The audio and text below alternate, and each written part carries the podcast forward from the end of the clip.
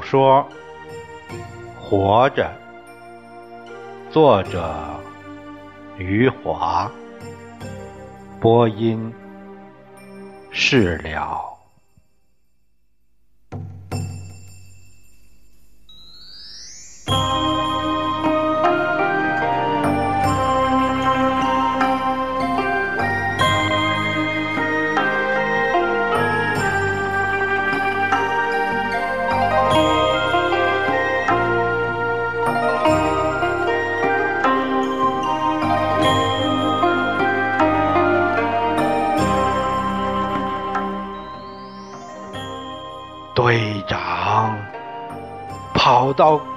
家珍跟前，拦住春生说：“家珍，你真糊涂！有庆是事故死的，又不是刘县长害的。”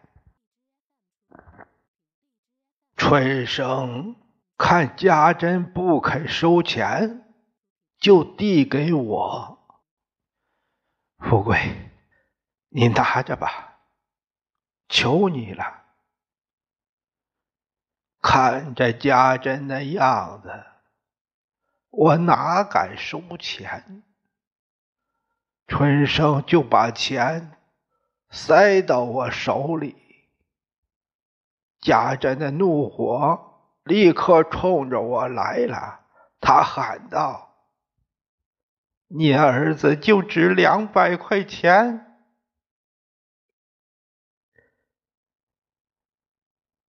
我赶紧把钱塞回到春生手里。春生那次被家珍赶走后，又来了两次，家珍。死活不让他们进门女人都是一个心眼儿，他认准的事儿，谁也不能让他改变。我送春生到村口，对他说：“春生，你以后别来了。”春生点点头，走了。春生那次一走，就几年没再来，一直到文化大革命的时候，他才又来了一次。城里闹上了文化大革命。乱糟糟的，满街是人，每天都在打架，还有人被打死，村里人都不敢进城去了。村里比起城里来太平多了，还跟先前一样，就是晚上睡觉。睡不踏实。毛主席的最高最新指示总是在深更半夜里来，队长就站在赛场上拼命吹哨子，大伙听到哨子便赶紧爬起来到赛场去听广播。队长在那里喊：“都到赛场来！毛主席他老人家要训话啦！”我们是平民百姓，国家的事儿不是不关心，是弄不明白。我们都是听队长的。队长是听上边的，只要上边怎么说，我们就怎么想，怎么做。我和家珍最操心的还是凤霞。凤霞不小了，该给她找个婆家。凤霞长得和家珍年轻时差不多，要不是她小时候得了那场病，说媒的早把我家门槛踏平了。我自己是力气越来越小，家珍的病看样子是要全好不可能了。我们这辈子也算经历了不少事儿，人也该熟了，就跟梨那样，熟透了，从树上掉下来。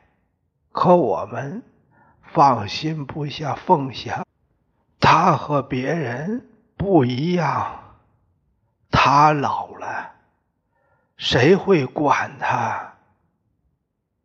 凤霞说起来又聋又哑，可她也是女人，不会不知道男婚女嫁的事儿。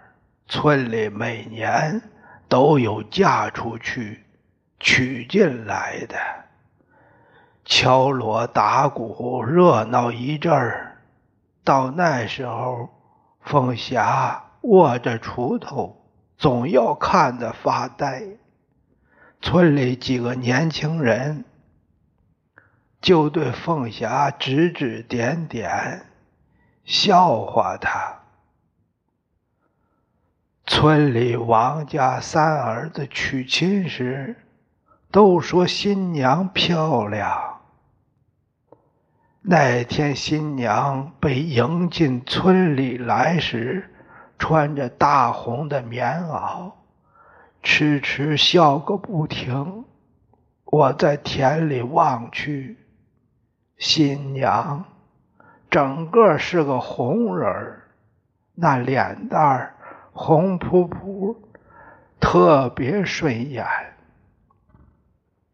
田里干活的人都跑了过去。新郎从口袋里摸出飞马牌香烟，向年长的男人敬烟。几个年轻人在一旁喊：“还有我们，还有我们。”新郎嘻嘻笑着，把烟藏回到口袋里。那几个年轻人冲上去抢，喊着：“女人都许到床上了，也不给根烟抽。”新郎使劲捂住口袋，他们硬是掰开他的手指，从口袋拿出香烟后。一个人举着，别的人跟着跑上了一条田埂。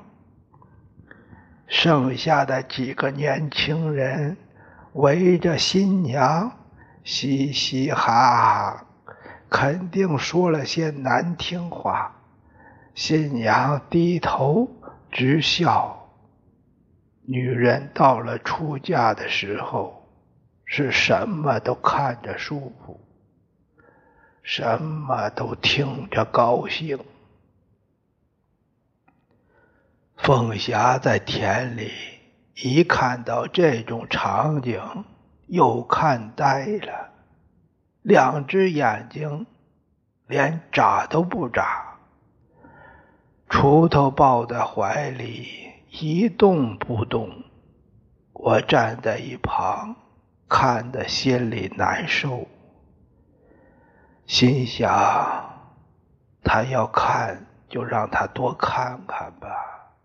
凤霞命苦，他只有这么一点儿看看别人出嫁的福分。谁知道凤霞看着看着，竟然走了上去，走到新娘旁边，痴痴笑着。和他一起走过去，这一下可把那几个年轻人笑坏了。我的凤霞，穿着满是补丁的衣服，和新娘走在一起。新娘穿的又整齐又鲜艳，长得也好，和我凤霞一比，凤霞寒碜的实在是可怜。凤霞脸上没有脂粉，也红扑扑的。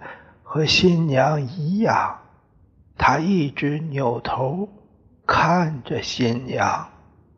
村里几个年轻人又笑又叫，说：“凤霞想男人啦。”这么说说，我也就听进去了。谁知没一会儿功夫，难听的话就出来了。有人对新娘说。凤霞看中你的床了。凤霞在旁边一走，新娘笑不出来了。她是嫌弃凤霞。这时有人对新郎说：“你小子太合算了，一曲曲一双，下面铺一个，上面盖一个。”新郎听后嘿嘿的笑。新娘受不住了，她也不管自己新出嫁，该害羞一些，脖子一直就对新郎喊：“你笑个屁！”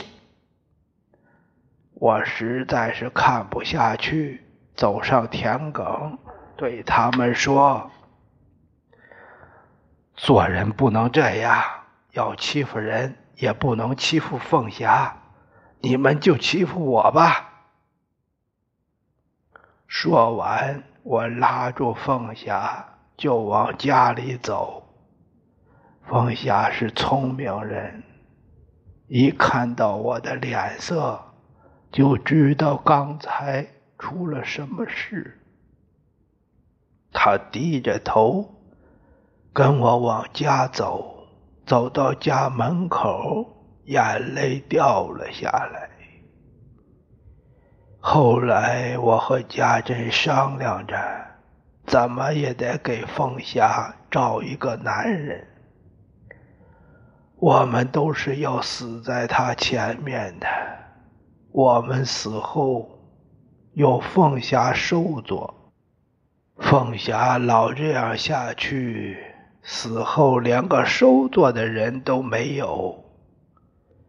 可又有谁愿意娶凤霞呢？家珍说去求求队长，队长外面认识的人多，打听打听，没准儿还真有人要。我就去跟队长说，队长听后说。也是，凤霞也该出嫁了。只是好人家难找。我说，哪怕是缺胳膊断腿的男人，只要他想娶凤霞，我们都给。说完这话，自己先心疼上了。凤霞哪点比不上别人？就是不会说话。回到家里，跟家珍一说，家珍也心疼上了。他坐床上半晌不说话，末了叹息一声说：“唉，事到如今，也只能这样了。”过了没多久，队长给凤霞找着了一个男人。那一天我在自留地上浇粪，队长走过来说：“富贵，我给凤霞找个婆家了，是县城里的人，搬运工，挣钱很多。”我一听条件这么好，不相信。觉得队长在和我闹着玩我说：“队长，你别哄我了，没哄你。他叫王二喜，是个呃偏头，脑袋靠着肩膀，怎么也起不来。他一说是偏头，我就信了，赶紧说：‘你快让他来看看凤霞吧。’”队长一走，我扔了粪勺就往自己茅屋跑。没进门就喊：“家珍，家珍！”家珍坐在床上，以为出了什么事儿，看着我眼睛都睁圆了。我说：“凤霞有男人了。”家珍。这才舒了一口气，说：“哎，你吓死我了！”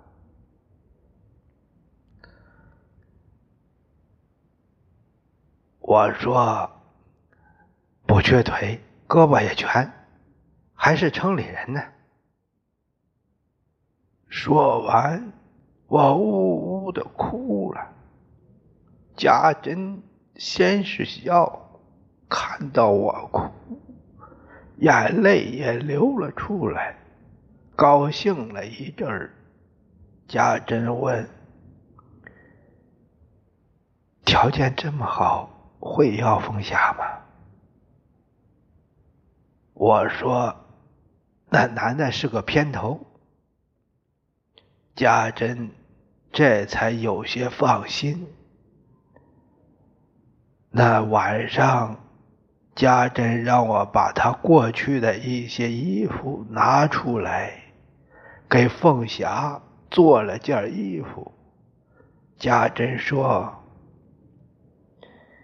凤霞总得打扮打扮，人家都要来相亲了。”没出三天，万二喜来了，真是个偏头。他看我时，把左边肩膀翘起来，又把肩膀向凤霞和家珍翘翘。凤霞一看到他这副模样，咧着嘴笑了。王二喜穿着中山装。干干净净的，若不是脑袋靠着肩膀，那模样还真像是城里来的干部。他拿着一瓶酒，一块花布，由队长陪着进来。家珍坐在床上，头很整齐。衣服破了一点儿，倒很干净。我还专门在床下给家珍放了一双新布鞋。凤霞穿着水红衣服，低着头坐在他娘旁边家珍。笑嘻嘻的看着他未过门的女婿，心里高兴着呢。万二喜把酒和花布往桌上一放，就翘着肩膀在屋里转一圈他是在看我们的屋子。我说：“队长。”二喜，你们坐。二喜嗯了一声，在凳子上坐下。